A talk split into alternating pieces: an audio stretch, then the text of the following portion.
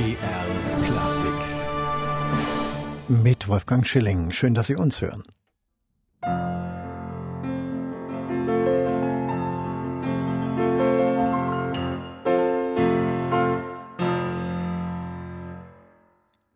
Kleiner Walzer von Frédéric Chopin, grandios gespielt von der jungen polnischen Pianistin Alexandra Mikulska. Morgen wird sie Gast sein beim MDR Musiksommer mit einer Chopin-Soiree auf Schloss Proschwitz bei Meißen. Ja, und wir hatten Gelegenheit, mit Alexandra Mikulska vorab zu sprechen und haben gefragt, was denn für sie dieser besondere Reiz an Chopin ist, vom pianistischen Anspruch mal ganz abgesehen. Das ist wie ein ganz großer Geist in zerbrechlichem Körper. Liszt sagte mal, jede Note der Musik von Chopin ist wie eine Perle, die vom Himmel kommt. Dieses Zitat scheint mir am besten zu beschreiben, wie hochkarätig, wie kostbar, wie genial diese Musik ist. Kompositionen von Chopin vereinen viele Facetten, aber vielleicht zuerst die Betonung der fast noch Polyphonen aus dem Barock heraus, aus der Vorliebe äh, zu Bach. Parallel dazu klassische, zarte, transparente Art der Begleitfiguren, Feinheit in der kompositorischen Gestaltung und diesen zwei Elementen natürlich der wichtigste, der romantische, gefühlvolle Geist, voll an Emotionen, an äh, seelischen Schattierungen, an Facetten, ähm, die in so einer reinen, feinen Form kaum noch in anderen Kompositionen zu finden sind. Und das ist genau das, was so sehr berührt. Er berührt direkt die Herzen wir nähern uns durch diese Musik der Transzendenz. So würde ich das im Kurzen beschreiben. So eine Fokussierung, wie Sie sie auf Chopin haben, die bedeutet ja auch ganz weit in die musikalische Seelenwelt des Komponisten einzudringen. Was finden Sie dabei, Chopin? Ich würde vielleicht sagen, zuerst findet man auf jeden Fall eine große Sehnsucht Sehnsucht nach Liebe, nach Erfüllung, nach der Heimat. Er empfand immer, das schrieb er oft in seinen Tagebüchern, die Trennung von seinem geliebten Heimatland, von der Familie, sehr, sehr schmerzhaft. Auch seine Liebesaffären endeten jeweils ganz tragisch. Berlius hat mal eine Aussage gewagt, er ist sein Leben lang gestorben. Das kommt natürlich oft in seinen Tagebüchern vor, das Wort Leiche. Vielleicht auch die Lungenkrankheit hat ganz sicher dazu geführt, dass solche tragischen Empfindungen in seinem Herzen auch stattgefunden haben. Ich denke, das spürt man in seinen Nocturns aber zugleich auch seinen lebendigen, humorvollen Geist, wie aus den Tagebüchern aus Schafania, wo er als Kind noch Volksmusik zugehört hat und auf dem Lande gelebt hat. Also die Freude, die Freude an der Natur, der Genuss des Lebens. Das waren die beiden Welten, die sich in chopinischer Musik und in seiner Seelenswelt eben treffen. Chopin hat ja bestimmte musikalische Formen immer wieder benutzt. Die Mazurka, das Prälude, die Polonaise. Wie wandelbar ist dieser Komponist eigentlich innerhalb dieses selbstgesteckten Rahmens? Es ist kaum zu glauben, dass ein Komponist, der ausschließlich fast nur für Klavier komponiert hat, derartige Vielfalt und Reichtum an Gattungs- und vor allem an Ideen und Lösungen, kompositorischen Lösungen innerhalb dieser Gattungs gefunden hat. Nehmen wir als Beispiel die Polonesen und vergleichen die Fismol-Polonaise mit der Estor-Polonaise, Opus 22. Da liegen ja Welten dazwischen.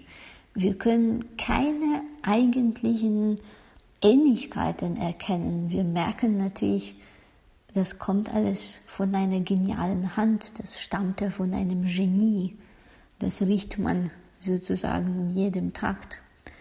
Aber die, die Individualität jedes einzelnen Werkes, das ist die ganz große Meisterschaft von Chopin, die ihn deutlich von vielen anderen Komponisten auch abhebt, meiner Meinung nach. Er hat eine individuelle, originelle Lösung für jedes Motiv. Georges Sand hat das oft berichtet in ihren Briefen. Er befand sich wie in einem kompositorischen Trance, als er komponierte. Die Ideen kamen leicht während eines Spaziergangs oder eines Aufenthaltes im Freien. Aber das aufs Papier bringen, das Auspolieren, das wirklich Gestalten in die musikalische Kleidung zu bringen, das war die wahre Kunst und auch harte Arbeit, die er geleistet hat als musikalischer Schneider sozusagen. Chopin gilt ja vielen als eine Art Vorzeige-Europäer. Sie haben ja schon die Sehnsucht nach der Heimat angesprochen.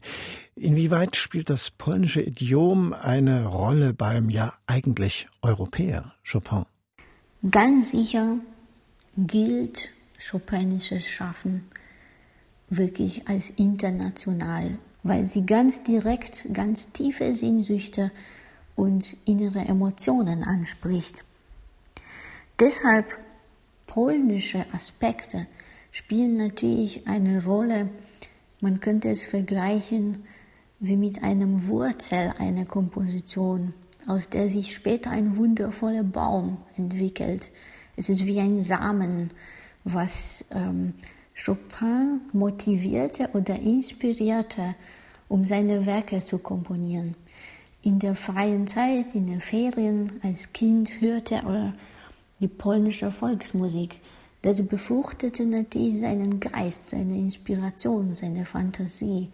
Und daraus, aus diesen einfachen polnischen Volksmotiven, entstanden zum Beispiel die Mazurken oder viele ähm, seiner Melodien in zahlreichen Werken, zahlreichen Kompositionen.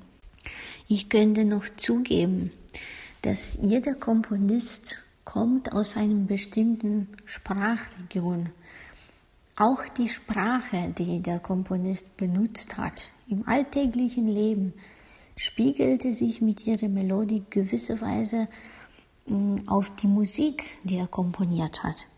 Insofern der blaue Klang oder die melodische Gestaltung oder die, die weiche, sehr, sehr serpentinenvolle Gestaltung der Melodik, die könnte vielleicht ähm, dieser polnischen Abstammung zu verdanken haben.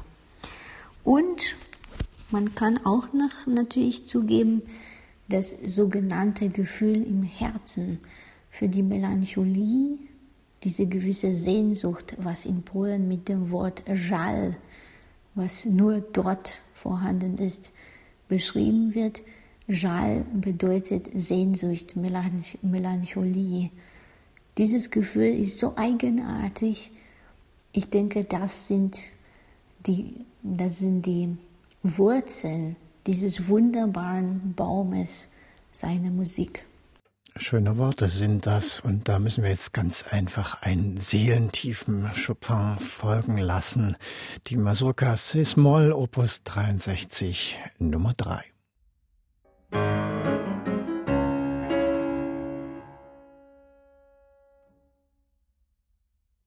Alexandra Mikulska, die Chopin-Expertin zu Gast hier bei MDR Klassik und morgen beim MDR Musiksommer beim Konzert auf Schloss Proschwitz. Auch da haben Sie Chopin im Gepäck. Ja, und Sie spielen Klavier seit dem sechsten Lebensjahr. War das von Anfang an nun die große Liebe oder kam der Impuls eher von außen, von anderen? Ich denke, dass es eine Kombination von Impulsen war. Ganz sicher habe ich schon als Kind mit ganz großer Begeisterung im Fernseher den Warschauer Chopin-Wettbewerb angeschaut und Klaviermusik geliebt. Ich war schon als Kind zutiefst von dieser Musik berührt und angesprochen. Auch die alten Schallplatten meiner Oma, wie Tschaikowski Klavierkonzert oder andere Werke von Chopin. Ich denke, das war schon eine große Liebe zur Klaviermusik, die in meinem Herzen da war. Aber zugleich auch meine Mama, die auch sehr musikalisch war, setzte natürlich einen wichtigen Schritt, indem sie mich in die Musikschule gebracht hat. Und dort erst habe ich angefangen, Klavier zu lernen. Ja, und da haben Sie dann schnell große Fortschritte gemacht und irgendwann sind Sie bei großen Lehrmeistern gelandet, wie dem legendären Lazar Bermann. Wie viel haben Sie sich da mitnehmen können und wie viel eigenes konnten Sie da auch als Studentin vielleicht schon behaupten? Es ist immer interessant, wenn man als Student, als sehr junger, sehr offener Mensch verschiedene Professoren hat, verschiedene Lehrer, verschiedene Meister. Es ist fast immer so, dass man am Anfang jede solche Ausbildung von einer großen Autorität fast erdrückt wird. Man möchte alles mitnehmen, man ist sehr inspiriert, man versucht neue Wege zu bestreiten, man probiert vieles aus. Man lernt auch neue Tricks, sagen wir mal Fingersätze, technischen Lösungen zu kennen oder gewisse Bühnenlösungen zu kennen. Das ist alles faszinierend. Es ist ganz schwer, sich in dieser Zeit nicht zu verlieren mit dem eigenen Ich.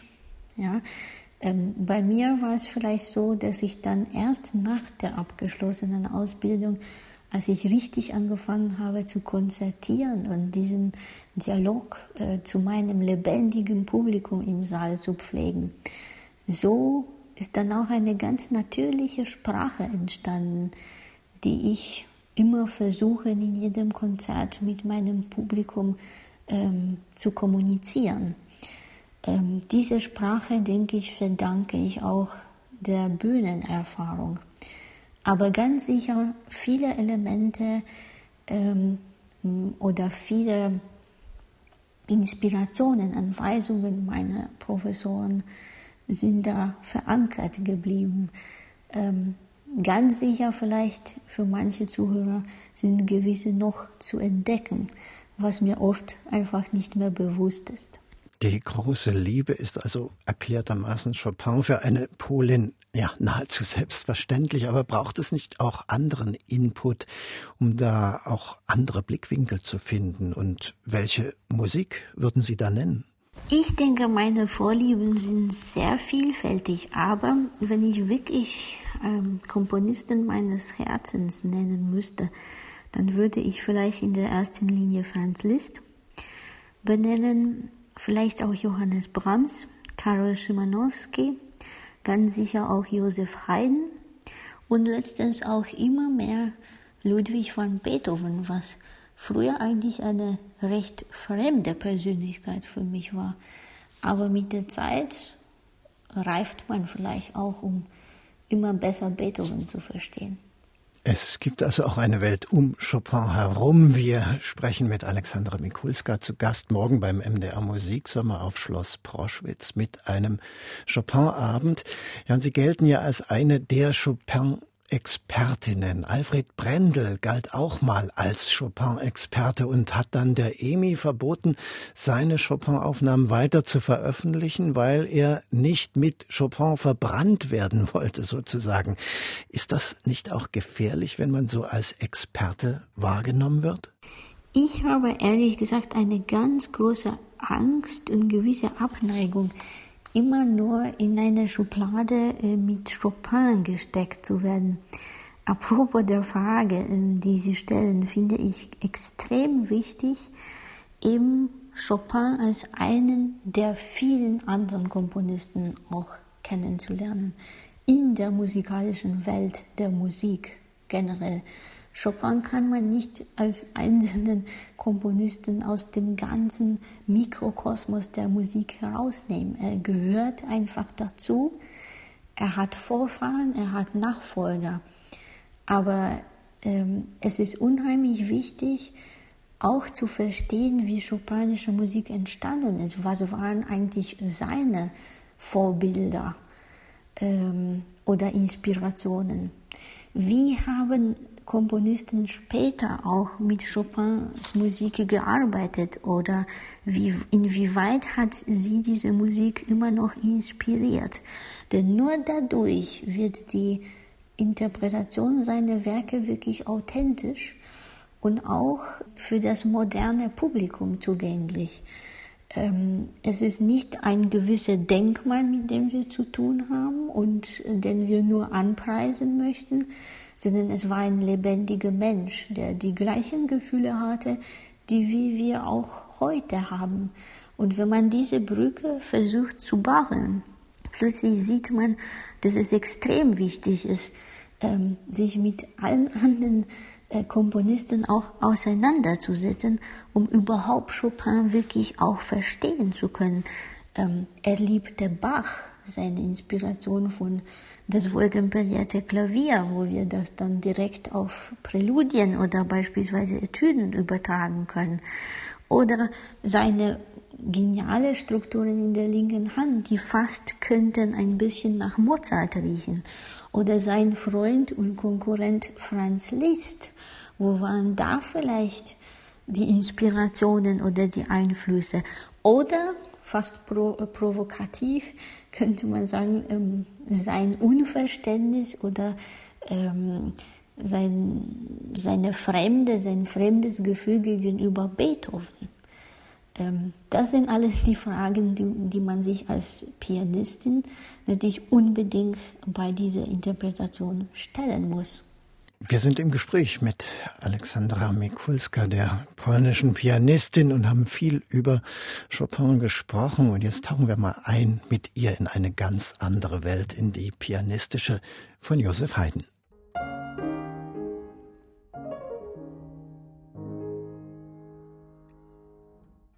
Alexandra Mikulska spielte Josef Haydn, aber auch Mozart, Liszt, Bach, Schumann, Schimanowski und vieles anderes. Das Portfolio ist ein breites, aber im Zentrum steht trotz der angedeuteten Angst vor der Schublade Chopin immer wieder Ihr polnischer Landsmann, sicherlich auch irgendwie eine Seelenverwandtschaft. Nun hat ja Chopin ein ungeheures Gesamtwerk hinterlassen. Kann man selbst als Kennerin das überhaupt ganz erfassen? Ich würde sagen, man versucht es. Ich würde mir natürlich jetzt nicht unterstellen, ich bin die allerbeste Kennerin von allen seinen Werken. Ich habe zwar versucht, alle zu spielen, nicht alle präsentiere ich natürlich auf der Bühne, aber ganz sicher gibt es immer wieder unentdeckte Perlen. Zum Beispiel letztens vorbereitete ich mit einer Kollegin gerade die Variationen in D-Dur äh, für vierhändiges äh, Klavierspiel, was eigentlich kaum zu hören sind. Das heißt, sein Schaffen für Klavier war so reich und vielfältig, dass es doch ganz schön lange dauert, bis man alle diese Werke mal kennengelernt hat und selbst gespielt hat. Alexandra Mikulska, die polnische Meisterpianistin. Morgen ist sie zu Gast beim MDR Musiksommer auf Schloss Proschwitz mit einem Chopin-Rezital. Ja, und Sie sind nicht nur eine herausragende Chopin-Interpretin, sondern auch Präsidentin der Chopin-Gesellschaft in Darmstadt. Was bedeutet denn dieses Amt für Sie und was sind da für Aufgaben, die in dieser Gesellschaft anstehen, bewältigt werden müssen? Chopin-Gesellschaft Darmstadt ist die älteste Chopin-Gesellschaft in Deutschland. Sie entstand 1970, gegründet von damaligen Präsidenten äh, von Herrn Maciej Łukaszczyk, einen polnischen Pianisten, der aus Warschau irgendwann nach Deutschland ähm, umsiedelte und dort auf diese geniale Idee kam, eine Chopin-Gesellschaft zu gründen. Die Idee war damals natürlich sehr exotisch, denn die Musik Chopins zu damaliger Zeit durch den eisernen Vorhang gehörte sicherlich noch zu Kostbarkeiten, etwas vielleicht Exotischen, was natürlich heutzutage völlig anders aussieht. Deshalb auch die Ziele, die Aufgaben der Chopin-Gesellschaft haben sich gravierend verändert. Früher waren das vor allem die Verbreitung Musik Chopins und auch die Verbreitung des Wissens über diesen Komponisten. Heute kennt man fast alle seine Werke. In jedem Musikladen finden Sie tausende Aufnahmen von dieser Musik.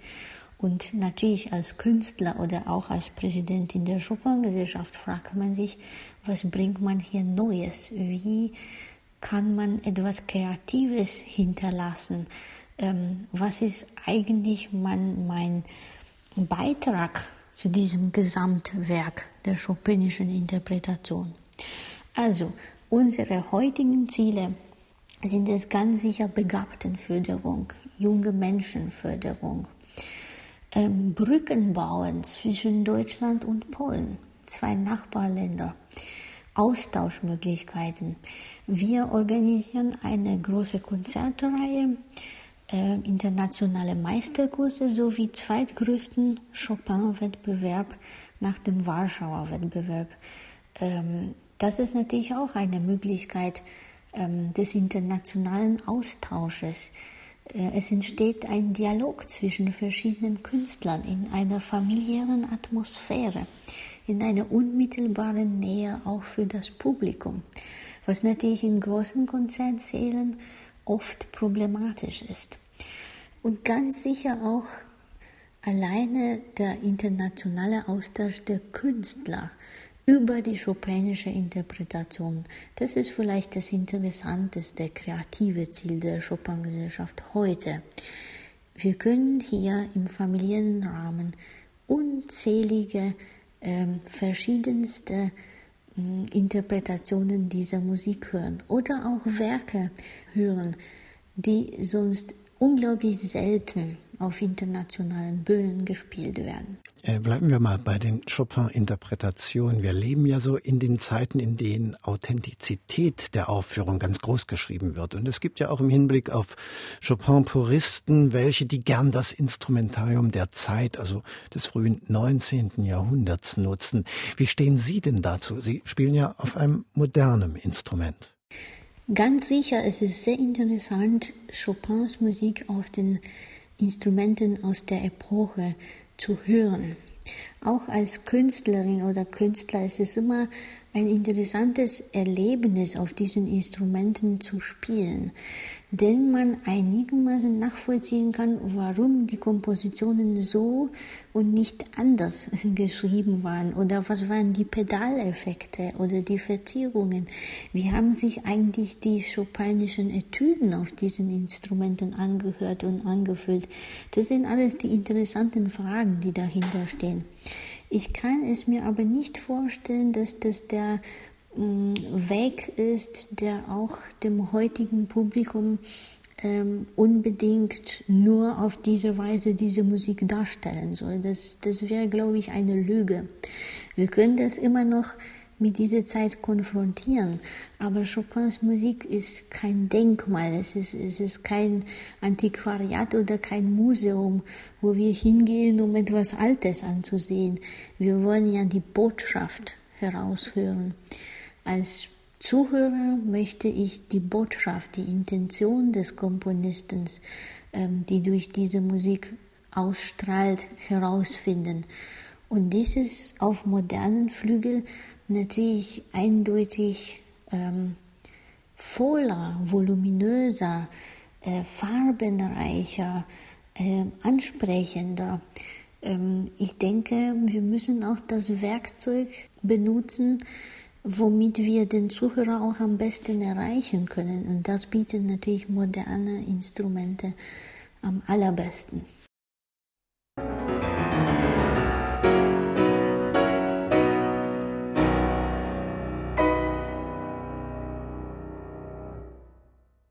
Die polnische Pianistin Alexandra Mikulska spielt Frédéric Chopin hier bei MDR Klassiker morgen und morgen Abend dann auch auf Schloss Proschwitz bei Meißen als Gast beim MDR Musiksommer. Ja, dieses Programm morgen Abend in Proschwitz. Nach welchen Kriterien und mit welcher Dramaturgie haben Sie die Werke ausgewählt? Welche Facetten Chopins werden da zu erleben sein? Mein Wunsch war es, ein Programm zusammenzustellen, was Person Chopins wirklich am besten porträtiert. Das heißt, der Zuhörer, der jetzt zum Schloss Proschwitz kommt, hat eine Möglichkeit, diesen Komponisten in allen oder sagen wir mal in vielen seinen Facetten zu erleben. Von kleinsten Formen wie Mazurken bis in die größten Formen wie die dritte Klaviersonate, die unglaublich komplex ähm, ist und ähm, mit vielen neuen exotischen Lösungen schon äh, gefüllt wird. Ähm, das war eins der späteren Werke von ihm. Äh, und damit schließe ich auch das Programm. Dazwischen gibt es natürlich einen ähm, dramaturgischen Aufbau von diesen kleinen Formen über Fantasie Impromptu, über Scherzo, Polonaise und dann zur Sonate. Alexandra Mikulska, bei so viel Chopin und anderer Klaviermusik, die Sie den ganzen Tag zu umgeben scheint, machen Sie manchmal auch den Klavierdeckel zu und wann, was gibt's dann für Interessen, vielleicht auch außerhalb der Musik, die Sie berühren? Ganz sicher gibt es solche Zeiten. Ich denke, dass ich am liebsten eigentlich in der freien Zeiten andere Kunst genieße, Freundschaften pflege, auch Literatur, Theater, Natur und Sport sind ganz sicher meine Hobbys. Sport, wobei ja Klavierspielen gerade bei Chopin und Liszt durchaus auch eine sportliche Note hat. Ja, das war die junge polnische Pianistin Alexandra Mikulska hier bei MDR Klassik. Morgen ist sie dann zu erleben mit einer Chopin-Soiree auf Schloss Proschwitz bei Meißen. Ein Angebot des MDR Musiksommers dieses Jahres. Um 19.30 Uhr beginnt dieses Konzert dort. Und hier jetzt nochmal ein kleiner Vorgeschmack darauf. Alexandra Mikulska spielt Chopin.